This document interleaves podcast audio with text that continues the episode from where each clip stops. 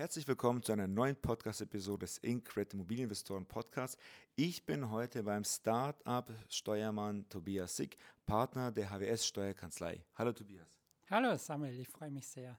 Ja, vielen Dank für die Einladung, dass ich hier heute in einem Office sein darf. Ähm, Tobias und ich, wir haben uns bei einem Stammtisch in Stuttgart kennengelernt und ich fand es total spannend, dass du dich auf Start-ups und auf Immobilien Immobilieninvestoren konzentrierst. Wie bist du zu dem geworden, wer du heute bist und warum arbeitest du gerne eben mit Start-up, äh, ja, unter Gründern, Unternehmern zusammen und Immobilieninvestoren? Ja, du hast einiges schon gesagt. Also mein Name ist Tobias Sick, ähm, bin Steuerberater und Wirtschaftsprüfer und Partner bei HWS in Stuttgart. Und in der Tat habe ich mich gemeinsam mit meinem Team spezialisiert, insbesondere auf zwei Mandantengruppen.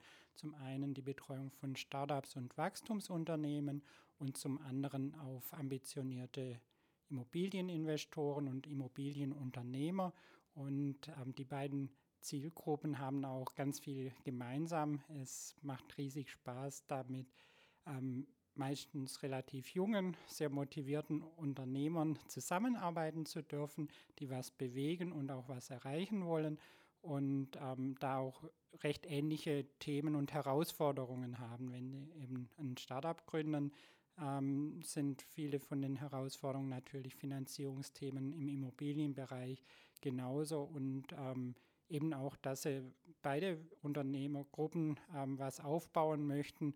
Und ähm, von daher haben wir das, machen wir das mit sehr viel Leidenschaft, ähm, fokussiert eben auf diese beiden ähm, Zielgruppen in unserer Mandantschaft. Ja, sehr schön. Ja, das Thema Aufbau finde ich auch sehr, sehr spannend, vor allem im Immobilienbereich. Oft kaufen ja die Immobilieninvestoren die Objekte privat, um eben die Einkaufsgewinne nach zehn Jahren steuerfrei zu realisieren oder nach ein bis drei Jahren das äh, Niederswertsprinzip äh, umzugehen und auszuheben, weil man durch einen Bankwechsel ja mehr Potenzial für das Thema Beleihung wieder ja, freischaufelt, äh, weil man ja nicht die Kaufpreise, sondern die aktuellen Marktpreise ansetzen kann. Ähm, aber es gibt ja nicht nur Vorteile im privaten Immobilienerwerb, sondern man kann auch steuertechnisch hier differenzieren und genauer hinschauen. Es gibt ja Unterschiede, ob man jetzt einen klassischen Bestandsaufbau betreibt Händler ist oder sogar Projektentwickler. Ähm, und hier kann man auch eben sehr steueroptimiert wirtschaften, wenn man das richtige Vehikel hat. Ähm, und du, Tobias, du beschäftigst dich ja jeden Tag mit dem Thema Holding oder Holdingstrukturen. Ähm, und deshalb sprechen wir heute. Jetzt hätte ich ein paar Fragen. So mal erstmal für den, der es das erste Mal hört. Was ist eine Holdingstruktur? Wie wird sie richtig gestaltet? Was sind die steuerlichen Vorteile? Und sind Holdings der Königsweg zum Steuern sparen beim Immobilienerwerb? Ja, du hast jetzt schon ganz viele spannende Begriffe verwendet. Also ich denke, ähm, es ist auf jeden Fall sinnvoll, sich immer im Vorfeld Gedanken zu machen, wo möchte ich hin, wo möchte ich in fünf Jahren, in zehn Jahren, in 20 Jahren stehen, was ist meine Strategie. Im Immobilienbereich gibt es da die unterschiedlichsten Strategien und dementsprechend auch die unterschiedlichsten steuerlich optimalen Formen. Das kann für den einen wirklich ein Erwerb im Privatbereich sein. Einer von den ganz großen Vorteilen hast du schon genannt, ähm, ist eine steuerfreie Veräußerungsmöglichkeit von vermieteten Immobilien, wenn man eine Mindesthaltedauer von zehn Jahren hat. Ähm, wurde vor der letzten Bundestagswahl mal ein bisschen stand die in Frage, ob die Regelung abgeschafft wird. Aktuell ähm, gibt es da keine konkreten Bestrebungen. Man hat aber natürlich nie eine komplette Sicherheit. Aber nach aktuellem Stand ähm, gilt es eben unverändert, dass man nach zehn Jahren steuerfrei, also komplett steuerfrei veräußern kann. Das heißt, der ganze Veräußerungsgewinn, den man da dann erzielen würde, wäre komplett legal steuerfrei und das ist natürlich ein riesen, riesen Vorteil von Immobilien gegenüber nahezu allen anderen ähm, Einkünften, die eben versteuert werden müssen. Mit dem persönlichen Steuersatz kennt ja auch jeder Arbeitnehmer, dass je nach Einkunftshöhe fast die Hälfte dann ähm, ans Finanzamt geht und bei Immobilienveräußerungsgewinnen ist das eben ein Riesenvorteil. Zum anderen ähm, hat man aber auch während der Haltedauer, wenn man im Privat Vermögen die Immobilie hält, den Vorteil, dass man sämtliche Kosten, zum Beispiel auch für Renovierungen, ähm, in den meisten Fällen müssen bestimmte ähm, Grenzen eingehalten werden, mit anderen Einkunftsarten verrechnen kann. Das heißt, wenn man jetzt eine Wohnung ähm, renoviert, da zum Beispiel 20.000 Euro, dann investiert in die Renovierung, ähm, dann könnte man und dadurch dann einen Verlust hat, steuerlich gesehen, könnte man diesen Verlust mit anderen Einkunftsarten, zum Beispiel aus gewerblicher Tätigkeit oder auch als Arbeitnehmer, dann verrechnen und hat dadurch dann eine recht hohe Steuersparnis.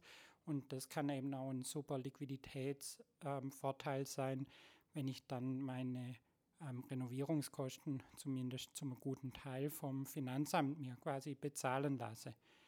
Da gibt es ein paar Besonderheiten, die dann im Einzelfall auch immer mit dem Steuerberater abgestimmt ähm, werden sollten. Also die wichtigste Regelung, die es da gibt, ist eine 15%-Grenze, ähm, wo eben geschaut wird, ob innerhalb der ersten drei Jahre nach dem Erwerb mehr als 15% vom Gebäudewert ähm, investiert werden. Wenn das der Fall sein sollte, dann hat man diesen Vorteil, dass man das sofort verrechnen kann. Leider nicht ähm, sondern dann wäre es auch wie die Anschaffungskosten nur über eine Nutzungsdauer von in der Regel 50 Jahren dann abzuschreiben. Also das war jetzt so der Block ähm, mit der Immobilie im Privatvermögen. Gleichzeitig gibt es aber auch viele Situationen, wo es sinnvoll sein kann, die Immobilie im Betriebsvermögen und insbesondere in der Kapitalgesellschaft zu halten. Ähm, weil eben da dann die Besteuerung in den Konstellationen deutlich niedriger sein kann. Da muss man dann wiederum unterscheiden, bin ich im gewerblichen Bereich unterwegs, also klassischer Projektentwickler, der ähm, Immobilien aufwertet und dann relativ schnell wieder weiter veräußert ähm, da hätte man eine Steuerbelastung von ca. 30 Prozent in der GmbH, nämlich Gewerbesteuer und Körperschaftssteuer plus Soli. Bisschen abhängig von der Gemeinde, wo man sich befindet, aber grob kann man sagen, eine Steuerbelastung von 30 Prozent. Gegenüber, wenn man das privat immer Einzelunternehmen machen würde beim gewerblichen Grundstückshandel, wäre man ja schnell im Spitzensteuersatzbereich bei 42 oder 45 Prozent zuzüglich Soli. Ähm, das heißt, da hätte man schon mal mehr als ein Drittel an Steuern in der GmbH gespart, zumindest temporär, weil was man dazu sagen muss, ist, dass später, wenn mal ausgeschüttet wird in den Privatbereich, fällt nochmal Abgeltungssteuer an. Das heißt, auf die Ausschüttung fällt nochmal eine 25-prozentige Steuerbelastung an. Was dann aber auch noch an Möglichkeit gibt, ist, wenn man langfristigen Bestandsaufbau machen möchte, dass man eine GmbH ausschließlich für die langfristige Vermietung nimmt. Da spricht man dann von einer sogenannten vermögensverwaltenden GmbH oder auch VV für Vermögensverwaltung GmbH. Und da gibt es eine besondere steuerliche Begünstigung, dass nämlich keine Gewerbesteuer anfällt sondern ausschließlich Körperschaftssteuer und Solidaritätszuschlag, sodass man dann in so einer vermögensverwaltenden GmbH auf den laufenden Gewinn aus den Vermietungseinkünften lediglich eine Steuerbelastung von 15,8 Prozent hat. Wenn man das jetzt vergleicht mit der laufenden Besteuerung im Privatbereich mit knapp 50 Prozent, habe ich natürlich einen sehr großen Hebel und Liquiditätsvorteil, wenn ich das Ganze über eine vermögensverwaltende GmbH umsetze und kann dann in den Folgejahren natürlich entsprechend mehr wieder investieren ähm, mit der Liquidität, die ich da zusätzlich aufgrund der nicht bezahlten Steuern dann generiere. Super, danke. Das klingt auch sehr, sehr spannend. Bedeutet für mich, wenn ich hohe Renditen habe, gehe ich mit der Immobilie in eine VV GmbH, um einfach ja, langfristig Steuern zu sparen. Ein Punkt ist natürlich hier die etwas eingeschränktere Bankenauswahl, ähm, was aber für dich jetzt, lieber Podcast-Zuhörer, ja in Zukunft kein Problem mehr sein wird, da du ja einen Vorteil hast gegenüber anderen, da du diesen Podcast kennst und auch von Ingrid jetzt mitbekommen hast. Über unsere Webseite www.incred.de kannst du schauen, ob wir dich hier auch schon begleiten können. Wir wachsen als Startup stetig und sind ja hier auch darauf spezialisiert, Investoren, die auch mit Holdings arbeiten, zu begleiten. Ähm, aber es gibt ja auch, ja, ich sage jetzt mal vielleicht auch Nachteile im generellen Sinne bei so einer Struktur. Und du hast ja auch verschiedene Erfahrungswerte, Tobias. Also es gibt die VV GmbH, dann gibt es Familienstiftungen und Genossenschaften, ähm, die auch im Marketing gut bekannt sind. Was sind hier so ja, vielleicht hm, ja, ich sage jetzt nicht das Wort, nicht vielleicht das Wort Nachteile, aber Erfahrungswerte, wo du sagst, okay, da bin ich eine andere Meinung als der Mainstream.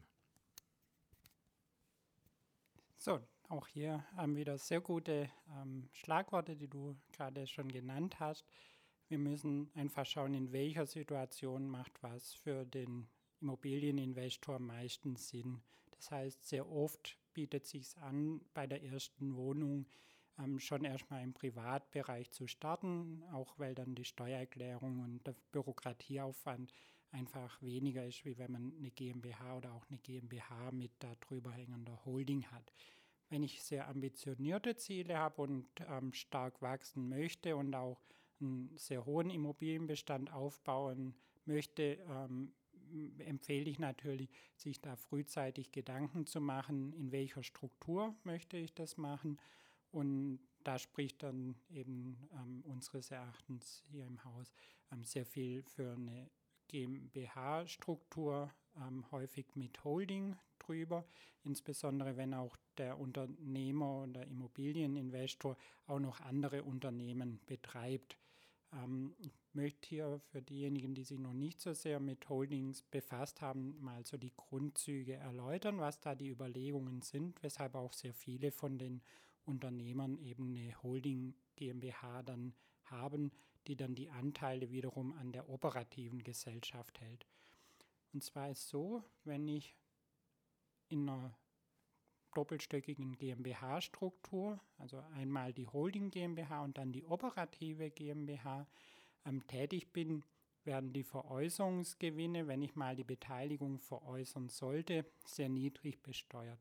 Wir reden hier ne, von einer Steuerbelastung von nur ca. 1,5 Prozent, die auf den Veräußerungsgewinn in der gehaltenen GmbH anfallen würde während im Privatbereich gehaltene GmbH-Beteiligungen ähm, rund mit 30 Prozent und im Teileinkünfteverfahren besteuert werden oder wenn ich ein Einzelunternehmen verkaufe oder eine Personengesellschaft, wäre ich sogar im ähm, persönlichen Steuersatz, also knapp 50 Prozent in den meisten Fällen. Ähm, Ebenso wie der Veräußerungsgewinn wird, wenn ich eine Mindestbeteiligungsquote von 10 bzw. 15 Prozent an der Tochter GmbH halte, auch die Ausschüttung nur mit 1,5 Prozent besteuert, also die Ausschüttung von der operativen Gesellschaft in die Holding. Und so kann ich dann in dem Kreislauf, sage ich mal, ähm, von der Holding und den operativen Tochtergesellschaften dann sehr steuergünstig Gewinne ausschütten und so ein Vermögen aufbauen.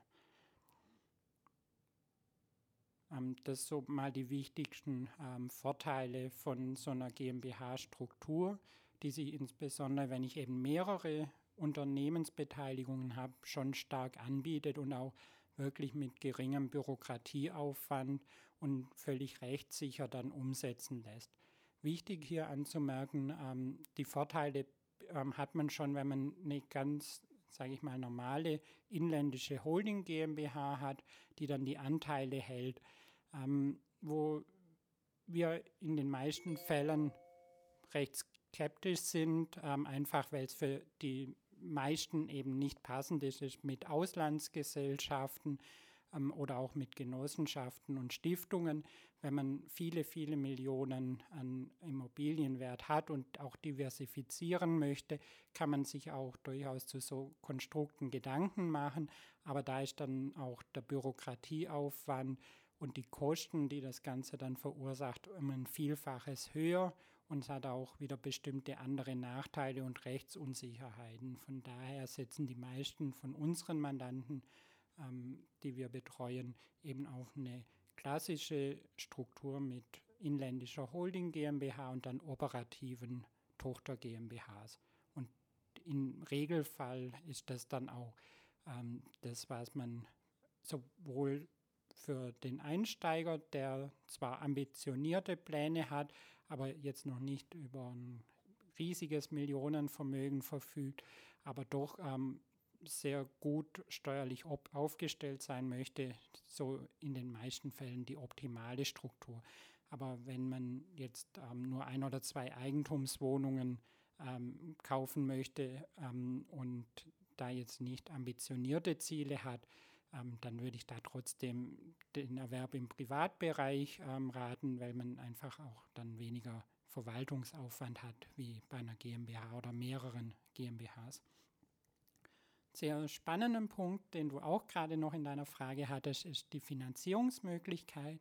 In der Tat ähm, ist sehr häufig so, wenn Mandanten von uns eine neue Immobilien GmbH, sei es als Fix und Flip GmbH im gewerblichen Bereich oder auch in einer vermögensverwaltenden GmbH gründen, dass wenn man beim bisherigen Bankberater bleibt, bei dem man privat finanziert hat, da häufig Vorurteile bestehen, dass die Finanzierung schwieriger oder teurer wird.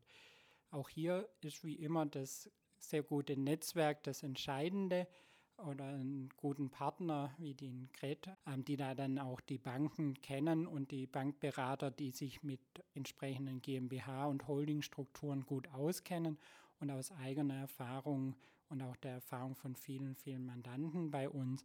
Ist, wenn man da die richtigen Bankberater kennt, auch gar kein Problem und sicherlich nicht von Nachteil, wenn man das Ganze über eine GmbH-Struktur macht, weil dann diese Banker, die sich da auskennen, eben auch die steuerlichen Vorteile ähm, kennen und ähm, eben sich da in dem Bereich auskennen und dann auch problemlos ähm, die Finanzierungen durchführen. Und auch da ist so, ähm, während man, wenn man privat finanziert, würde man ja auf die Gesamtverbindlichkeit ähm, bei der Bank dann persönlich haften, weil das Darlehen ja auf die Person privat lautet. Ähm, wenn man über eine GmbH finanziert, haftet ja im ersten Schritt eben nur die GmbH selber, weil die eine Haftungsbeschränkung hat. Man muss fairerweise dazu sagen natürlich, dass zumindest am Anfang, die ersten paar Jahre, die Banken schon auf einen Teil des Darlehensbetrags als persönliche Bürgschaft bestehen, aber man verschlechtert sich da ja nicht gegenüber einer Privatsituation, wenn ich privat finanziere, wo ich auf 100 Prozent persönlich hafte, ähm, während bei einer GmbH ist häufig so, dass man dann nur auf einen Teilbetrag und nicht auf das ganze Darlehen persönlich haftet. Da kann man durchaus auch 20 oder 30 Prozent vom Darlehenssumme dann verhandeln. Das heißt, man würde nur auf einen relativ kleinen Teil, meistens dann den Blankoanteil der Bank, dann nur persönlich über eine Bürgschaft haften und ähm, ansonsten haftet dann nur die GmbH selber. Also auch das ist ein großer Vorteil, der für eine GmbH spricht. Aber man muss natürlich immer die verschiedenen Kriterien, steuerliche Situation, Bürokratieaufwand, Haftungssituation, auch Reputation, ähm, gibt durchaus auch Verkäufer oder Mieter, die ungern mit einer GmbH einen Mietvertrag machen, ähm, gegeneinander abwägen und dann für sich selber entscheiden, was ist die optimale Struktur für meine meinen Immobilienbestandsaufbau oder meinen Immobilienhandel. Ja, vielen Dank für die vielen spannenden Punkte. Also wenn du jetzt als Zuhörer auch dir diese Fragen stellst und hier einen Experten suchst, der dich dabei unterstützen kann, die richtigen Antworten zu finden, findest du die Kontaktdaten von Tobias unten in den Show Notes. Und jetzt noch zum äh, Ende ein Gold Nugget. Und zwar die 6b-Regelung. Was ist das, Tobias? So, genau. Ähm, sehr spannendes Thema ebenfalls. Wir haben ja vorher gesagt, ähm, im Betriebsvermögen, im Privatvermögen haben wir diese 10-Jahresfrist. Wenn ich außerhalb der 10 Jahre meine Immobilie verkaufe nach dem Erwerb, kann ich steuerfrei veräußern. In der GmbH ist die Immobilie dann steuerliches Betriebsvermögen und da funktioniert es leider nicht. Also auch wenn ich eine Immobilie 10 Jahre halte oder 50 Jahre, Trotzdem wäre die Veräußerung dann voll steuerpflichtig. In der gewerblichen GmbH, also Fix und Flip vereinfacht, ähm, da wäre man dann bei ungefähr 30 Prozent Steuerbelastung. In einer vermögensverwaltenden GmbH würde man auch die Veräußerung dann nur mit den 15,8 Prozent inklusive Solidaritätszuschlag versteuern, wenn ich bestimmte Voraussetzungen einhalte. Die Details auch hier wieder bitte mit dem Steuerberater vorab besprechen. Um jetzt aber die GmbH-Lösung nicht so unattraktiv zu lassen, ähm, kommt jetzt in der Tat die Möglichkeit, die es gibt, und zwar ist das die 6b-Rücklage, also Paragraph 6b Einkommensteuergesetz. Das ist eine Vorschrift, die ganz viele nicht ähm, kennen oder nicht auf dem Schirm haben. ähm, und relativ unbekannt ist, die aber ermöglicht, dass der Veräußerungsgewinn, den ich handelsrechtlich eben erziele, steuerfrei übertragen werden kann auf eine andere Immobilie. Also ich habe einen Veräußerungsgewinn erzielt, muss den aber steuerlich nicht versteuern, sondern ich übertrage diesen Veräußerungsgewinn, vereinfacht gesagt, auf eine neu angeschaffte Immobilie. Ähm, ich habe dann bei der neuen Immobilie ein bisschen weniger Abschreibung, weil sich eben die Anschaffungskosten dann diesen übertragenen Betrag reduzieren. Ähm, und halt der auch, wenn ich die mal veräußere, dann ein bisschen einen höheren Veräußerungsgewinn. Aber ich habe natürlich einen massiven Steuervorteil und Liquiditätsvorteil, weil ich erstmal den Veräußerungsgewinn nicht ähm, versteuern muss. Die Voraussetzung, dass ich das Ganze in Anspruch nehmen ähm, kann, ist, dass die Immobilie mindestens sechs Jahre zum Anlagevermögen der Gesellschaft gehört hat.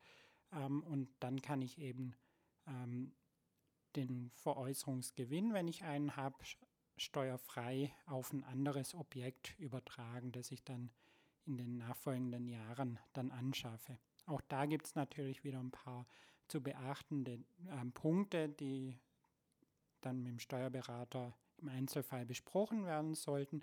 Aber es ist definitiv eine extrem spannende Vorschrift, mit der ich meine Liquidität dann in der GmbH schonen kann, weil ich eben den Veräußerungsgewinn nicht versteuere, das Ganze dann übertrage auf ein neues Objekt und ähm, so kann ich da dann die Versteuerung extrem weit in die Zukunft verschieben, weil ich das ja immer wieder machen kann und solange die Vorschrift besteht, ähm, ich da eben die Möglichkeit habe, Immobilien, die mindestens sechs Jahre dann zum Anlagevermögen gehört, hab, gehört haben, auf ein neues Objekt wieder zu übertragen. Super, danke. Man lernt immer was Neues, wenn man mit dir spricht. Ähm, nimmst du überhaupt noch Mandanten auf? In der Tat ähm, haben wir, wie auch die meisten oder alle guten Steuerberater, ähm, relativ ähm, starke Auslastung.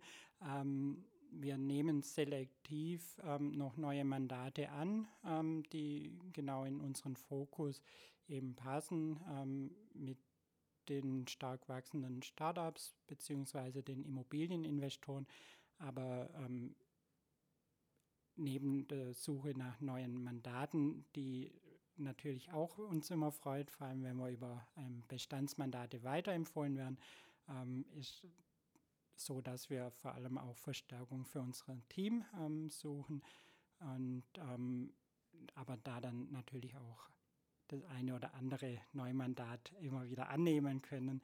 Aber dadurch, dass unsere Mandanten sehr stark die letzten Jahre gewachsen sind und sehr umtriebig sind, ähm, haben wir allein aufgrund ähm, der Bestandsmandate, die eben stark wachsen oder neue Gesellschaften wieder gründen, ähm, jedes Jahr sehr viel mehr Arbeit, ähm, sodass wir momentan ähm, nur noch ähm, selektiv neue Mandate annehmen können, aber jeder, der ein spannendes Unternehmen hat, ähm, kann und darf sich natürlich gerne da an uns vertrauensvoll wenden. Und dann können wir schauen, ob das gut passt. Und ähm, dann finden wir da auch eine Lösung für eine Zusammenarbeit.